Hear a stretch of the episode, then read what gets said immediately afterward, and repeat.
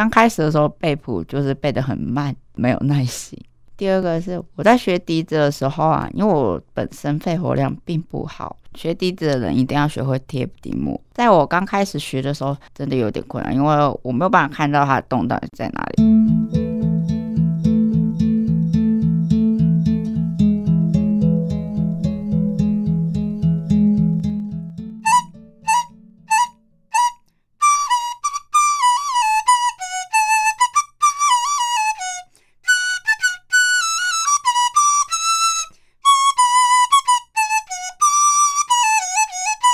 哇，刚刚呢，在节目的一开始，我们听到的这是一首中国古曲《阳明春晓》，这也是我们今天的特别来宾，目前就读国立台湾艺术大学，主修中国笛。我觉得他好像洋娃娃，可爱的洋娃娃郑玉洁。Hello，玉洁你好，你好，玉洁有没有人说你像洋娃娃？没有哎、欸，但是 有人说哦，太瘦了。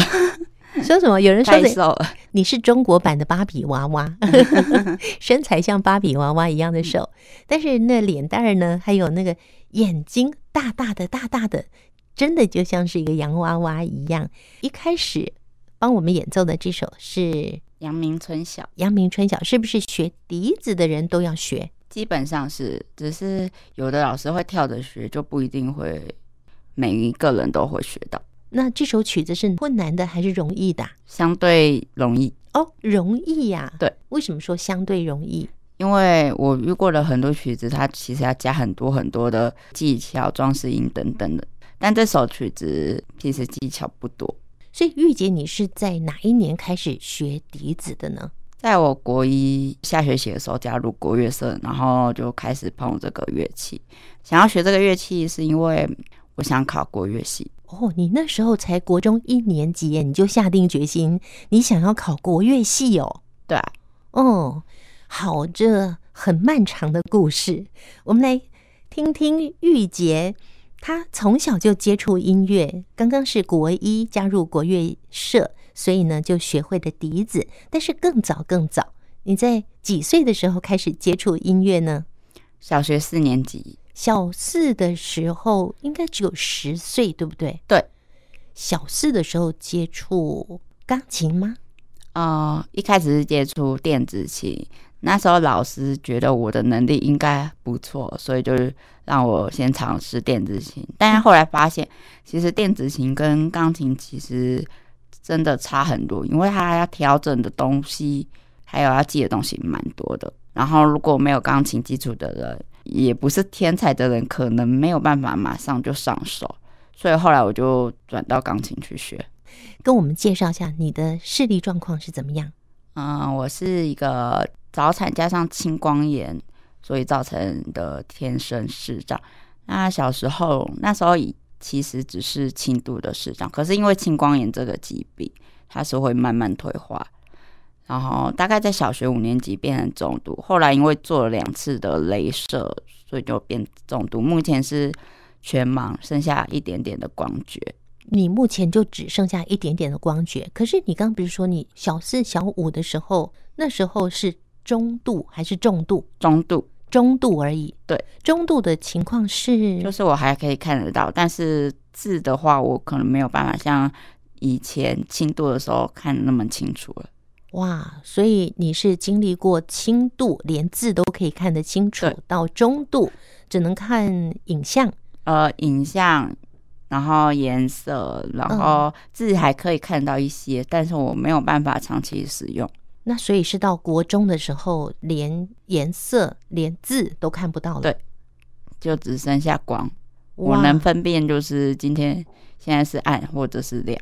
你现在是有一点光觉的意思吗？对。只有一点光觉，对，目前是只有右边有，左边没有。那我在你面前，你看得到我这个影子吗？没有办法，没有办法。当时开始看不见的时候，我那时候觉得很害怕，我不知道就是未来我到底要怎么继续走。因为我其实最一开始我的兴趣是在于美术，并不是音乐。小学的时候很爱涂鸦，很爱美术，对，嗯，然后很爱做一些跟美劳相关的一些事情。后来因为视力退化，我才转音乐的。这跟我们另外一位主持人淘气小杰非常非常的雷同诶，因为小杰他是高三那年要考大学那年，他是因为脑瘤的关系，他学的是复兴美工，他突然就是因为脑瘤的关系看不见了，最后他也是透过陶笛，我觉得也透过陶笛的练习跟后面的不断的精进，他现在也走出了属于他自己的一条路，所以玉洁。也是因为小时候视力的关系，所以转为接触音乐、学音乐。对，但其实我自己对音乐也有兴趣，我才愿意去走这条路。那所以你一开始从电子琴转到钢琴，然后就一直持续到什么时候？钢琴练到几岁？现在，现在还在练钢琴哦。这个过程其实对很多人来讲是辛苦的耶。尤其是对你后面，你连谱都看不见了。其实刚开始真的有点辛苦，因为要背谱，就是背的有点久，对自己没有耐心。嗯，但是慢慢的训练久了就，就就不会觉得有什么困难。嗯，那刚开始练钢琴那时候要练到现在，你背谱那个。应该算不出来几首了吧？嗯，算不出来，真的。那你现在弹钢琴的功力是比较属于古典音乐型的呢，还是说只要给你一段旋律？嗯，我有在弹古典音乐，但我流行音乐也有接触，但是我是属于那种相对音感，我没有绝对音感，就是你弹你唱什么东西，然后你跟我唱给我听，我就会马上弹给你，这个我没有办法办到。哦，这个是绝对音感。对，你你没有绝对音感，但是对于钢琴的演奏跟音乐的这个部分，你还是很喜爱的，所以你持续学习到现在。对，哎，那可是你刚刚说你到了国中一年级加入国乐社，那时候已经进入启明了吗？对，已经进去了。所以你国中进启明？呃，小学六年级下学期最后一个学期。哦小学六年级下学期才进启明啊，可是那那你之前的视力状况在一般的学校就读，应该不太 OK 吧？哦，就是初期的时候还可以，就老师在黑板上写的字我都能看得清楚。可是后来小五开始，我就慢慢的没有办法看得很清楚。嗯，我就需要有扩视机就协助放大，然后那时候是要有扩视机来协助你。对，现在是连扩视机都派不上用场了，所以完全都是背在你的脑子里面。对，所以你有没有觉得脑子越用越灵光啊？算是有吧，还是觉得脑子不够用呢？应该是越灵光，因为你后来在学笛子的时候，那个曲子跟钢琴都是完全不一样的。对，而且我觉得笛子的乐谱又比钢琴的更难背。你怎么背？你是用点字谱呢，还是有人演奏给你听？嗯，钢琴的部分我是用点字谱搭配老师上课呃录音，还有就是网络的资讯，嗯，来去背谱。当你开始在学钢琴的时候，是不是还有一点看得见？你看得到手指头跟琴键吗？那时候，嗯，都可以，那时候都可以。对，然后我甚至也看过乐谱，但我对我来说，当时我。用简谱比较轻松，因为五线谱密密麻麻的，我真的看得很累。嗯嗯嗯，对。你是说视力越来越不好之后，对你简谱对你来讲是比较容易上手的？对。可是据我所知，如果是古典音乐的话，光是简谱好像怪怪的，是吗？对啊，所以后来就改成用录音的方式做学习。嗯所以你都没有间断过你的钢琴，为什么这么爱钢琴吗？啊、嗯，我有间断过一年，因为家人的关系，就是我们家经济能力并不是很足够。后来是因为转学以后，学校有相关的经费，然后让我能够继续去学钢琴。好，所以进到了启明之后，反而让你在学音乐这一块更顺利的往下走吗？而且在起名又再加上了笛子，那你是怎么发现你喜欢笛子的呢？哦，我是因为它的音色啊、哦，喜欢它的音色。对，嗯。可是它携带相对其他国乐乐器也比较方便。嗯，但是一根细细长长的，对，就算有很多只，就拿一个袋子把它装起来就好啊。但万一是什么大软呐、啊，或者什么的，就很古筝啊，对 对，好大一个，对不对？对、啊嗯，而且最重要的是你喜欢它的音色。对，当时第一次跟笛子接触是什么时候？国一下学期加入国乐社。哦，你是在进入启明之后加入了国乐社？对，第一次听到笛子的声音。对，所以之前就是很专心的弹你的钢琴。对。所以听到笛子的声音就 惊为天人了吗？爱上它了吗？对啊，然后那时候就下定要考国乐系，也真的让你如愿以偿的。你现在就读的是国立台湾艺术大学，那主修中国笛，那副修呢？钢琴，副修钢琴。对，所以你中国笛是从国一开始，然后到高中，哎，你现在是大二，对不对？对，所以这样子一路上来也。进入第八年吗？对，差不多。哇，所以你现在在学校里面上课的时候，对你来讲那是辛苦的吗？还是说不管怎么辛苦，你还是很开心呢？嗯，不管今天就是我所学到的东西让我觉得很辛苦，或是很轻松，我都觉得很开心。嗯嗯嗯，对。好，那跟我们来说说你在启明学笛子。一直到你后来进入了台北艺术大学，主修中国笛。听众朋友，我今天才知道哦，中国笛它包括了好多个笛子，呵呵，它不是某一个笛子叫做中国笛，而是它统称。像今天呢，玉洁为我们带来的笛子有哪几种？曲笛跟邦笛。曲笛跟邦笛，我们在节目结束的时候，还是会听到刚刚的这首《阳明春晓》。它是由什么笛子带来的？邦笛，它是邦笛带来的。那如果想要听曲笛的演奏的话，那就要锁定星期天晚上的九点十分，汉声电台的《听见阳光的心跳》哦。那玉洁除了曲笛、邦笛、钢琴演奏之外，还有陶笛，所以你也会陶笛喽？对，刚学的，对，刚学不久，所以叫做笛的你都很爱就对了。呃，不一定啊。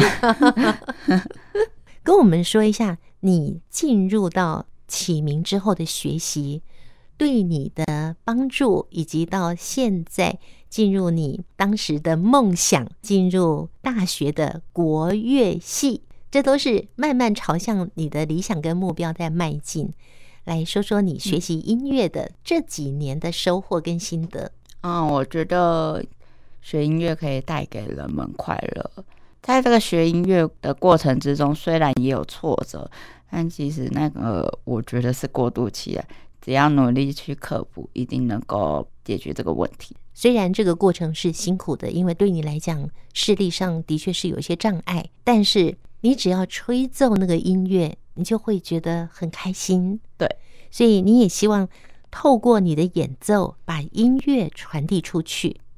而且在你成长过程中，其实有好多好多的帮助，跟很多很多人对你的爱，你也希望把这个爱再扩散出去。没有错。当眼睛看不见，我们的五官少掉一个视觉的感官的时候，很多事情都非常的不方便。那无论是在生活上、学习上，的确带来的不方便，对一般人来讲，其实还蛮有挫折感的。玉姐，你是怎么样去面对你的这个挫折，然后又让自己很勇敢的走到了今天呢？因为我刚刚其实有说到，我想考国乐系。我为什么想考国乐系？是因为我未来想成为音乐老师。因为老师这个职业，它是一个服务性的职业，希望能够透过这音乐传递正能量给大家。所以我是因为这个原因，所以努力的去突破所有的困难。努力的突破所有的困难。我想在今天节目最后呢，跟我们讲三个困难，好不好？在学音乐的路上，对你来讲最大的困难，其实很多，嗯、我们就讲三个就好。第一个就是我刚开始的时候背谱就是背的很慢，然后对自己背谱速度很没有耐心，没有耐心。对，一个很慢，一个又很没耐心。对，那怎么办呢？嗯，后来就是靠着去慢慢的。练习，然后去习惯这个部分，然后想办法的去呃把就是背谱速度缩短，然后才后来就习惯了，所以就没有这个问题了。好，这是第一个困难，背谱太慢了。然后呢？第二个是我在学笛子的时候啊，因为我本身肺活量并不好，所以这个也是也有点问题。肺活量不够好，那怎么办呢？因为因为你要靠气，不对吗？你一定要靠气，对不对？对。那你肺活量又不够，那那怎么办？你、嗯、你要一直往外送气。对，就是要常常去运动。哦，对。所以本来没有什么运动习惯的，开始练笛子之后。你就开始要去运动吗？嗯、对，包括哪一些运动是你最常做的？较、嗯、常的就是一些呃，我曾经有就那一段时间啊，我跑步，然后很多，我要讲完吗？有游泳吗？嗯、呃，没有，因为我们学校那时候就比较没有在教视障生游泳啊、哦。我知道游泳也可以增加你的心肺能力耶。对。我小是因为没有那个环境。对，我其实国小的时候也有游过哦，所以你是会游泳的。对，但是好不好那另当别论。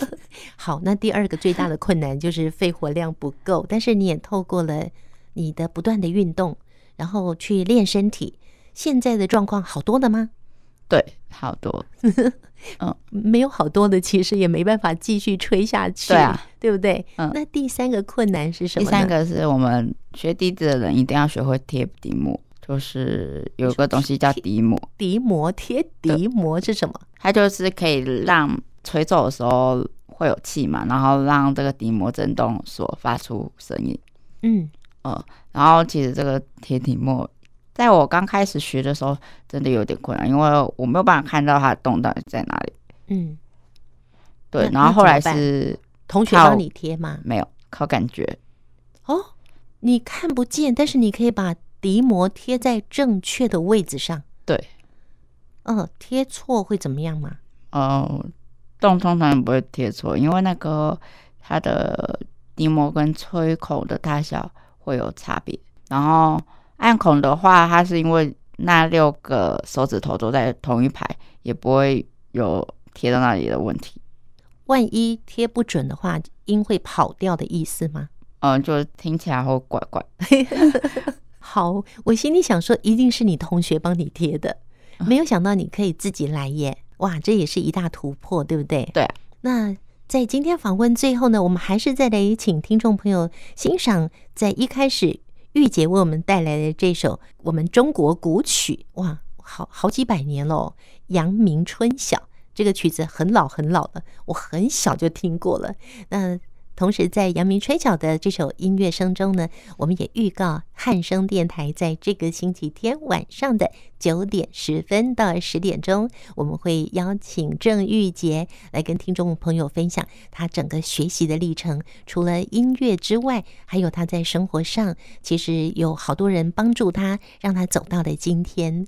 他今天之所以想要好好的把音乐学好，日后呢成为一位音乐老师，是想把音乐的美，还有他成长历程所接受的爱，传递给更多的人。